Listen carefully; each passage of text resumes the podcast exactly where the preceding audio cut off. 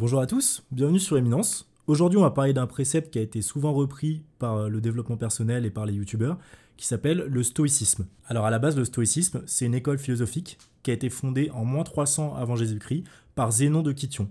C'est un concept qui a évolué à travers les âges et aujourd'hui, on peut toujours l'appliquer euh, pour notre développement personnel. Bien évidemment, c'est une école philosophique qui est complexe et longue, donc je vais vulgariser dans ce podcast pour que ça puisse être accessible au plus grand nombre.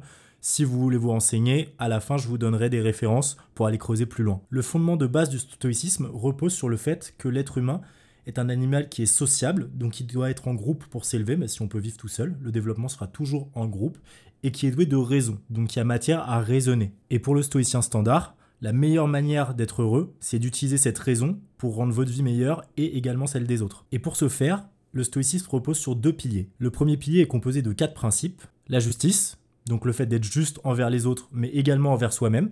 Le courage, le fait d'affronter ses peurs, c'est bon pour le développement personnel et ça peut vous faire réaliser certaines choses. La modération, c'est-à-dire agir en conséquence des choses, ne pas en faire ni trop peu ni trop. Et enfin la sagesse, le fait de rationaliser d'une manière calme et réfléchie face à une situation. Alors vous allez me dire comme ça que c'est un peu des concepts bateaux qu'on entend tous les jours, mais en fait il y a une différence entre savoir quelque chose, le comprendre, et l'assimiler pour le reproduire tous les jours de votre vie. Et c'est ça le but du stoïcien, c'est justement que ces préceptes deviennent un automatisme. Le deuxième grand pilier qui va plus nous intéresser aujourd'hui, c'est la dichotomie du contrôle. Si on considère le fait qu'il y a des choses qui dépendent de nous-mêmes et d'autres sur lesquelles on n'a aucun contrôle, cela nous renvoie donc à notre finitude en tant qu'humain. C'est-à-dire qu'il y a des choses qu'on va désirer mais qu'on ne pourra jamais atteindre.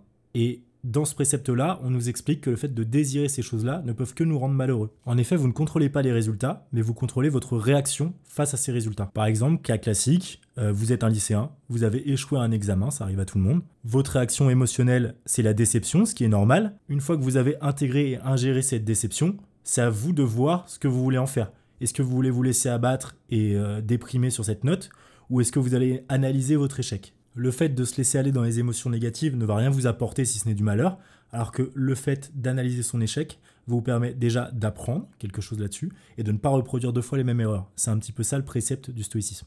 Il y a une citation que j'aime bien qui dit La vie est composée à 10% de choses qui se produisent et à 90% de la manière dont on réagit à ces choses. Et si on prend un exemple, imaginons vous venez vous faire larguer par votre copine, euh, vous avez le choix soit de tomber en dépression, de, au pire des cas, devenir alcoolique, de tomber dans la drogue, etc. Ce qui va définir une grande partie du reste de votre vie.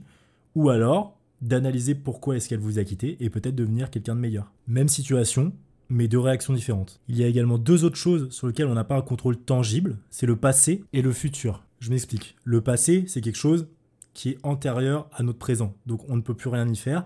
C'est passé on n'a plus de contrôle dessus.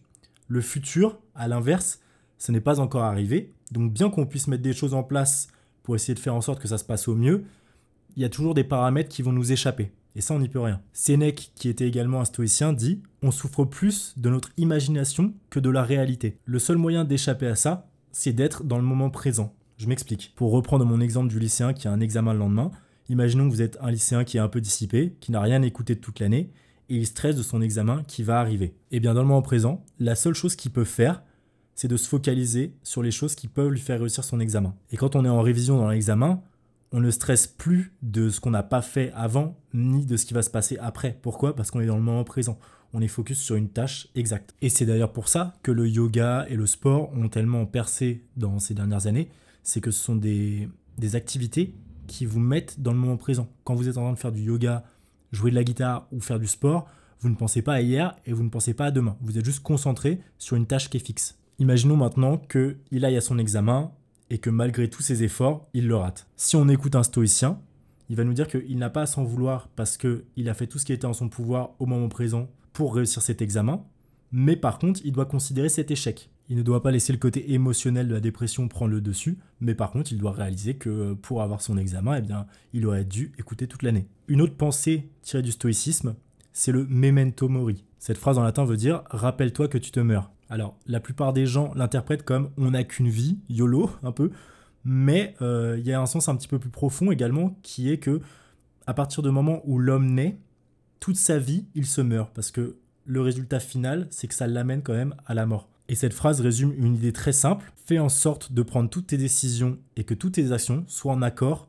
avec le fait que tu vas mourir. Et imagine que tu vas mourir demain Est-ce que c'est l'action que tu aurais aimé laisser aux autres et laisser à toi-même En gardant cette pensée-là dans un petit coin de votre tête, normalement, ça devrait vous aider à agir au mieux avec du recul sur chacune des situations. Une autre chose à comprendre, c'est que pour le stoïcien, ce n'est pas l'accumulation des désirs qui va vous rendre heureux, mais le contrôle de ceux-ci. Et dans ce cas-là, on en revient un petit peu à un précepte dont j'ai parlé avant, qui est de ne pas sacrifier son soi futur au profit de son soi présent. Alors je sais que comme ça, ça fait un peu philosophie de comptoir, mais je vais essayer de vous donner un exemple concret pour que vous puissiez assimiler cette idée. Exemple qui va parler à tout le monde, l'été arrive, vous voulez être beau dans votre maillot de bain, donc vous commencez une diète. Et puis au bout d'une semaine et demie, deux semaines, ça devient de plus en plus dur et vous craquez sur euh, un McDo. Je dis pas que c'est grave, mais vous cédez à la tentation. Dans le cas présent, tu as sacrifié ton toi futur, donc celui qui serait beau en maillot de bain à la plage, au profit d'un désir immédiat, donc de ton toi du présent qui veut un McDo. Eh bien, c'est cette réaction que le stoïcien conseille d'éviter, parce que pour lui, la discipline et la vertu, au long terme, va vous apporter plus de bonheur que répondre à un désir immédiat. Je pose également un petit disclaimer. Euh, de par l'expression rester stoïque, on a l'impression que le stoïcisme, c'est le fait de ne plus avoir d'émotions et de les abandonner. Alors qu'en fait, non. C'est plutôt le fait d'accepter ces émotions, mais surtout de les canaliser pour qu'elles ne vous amènent pas à faire des actes inconsidérés qui vous rendraient malheureux par la suite. Voilà les grandes idées du stoïcisme. Alors bien sûr, j'ai fait au plus rapide.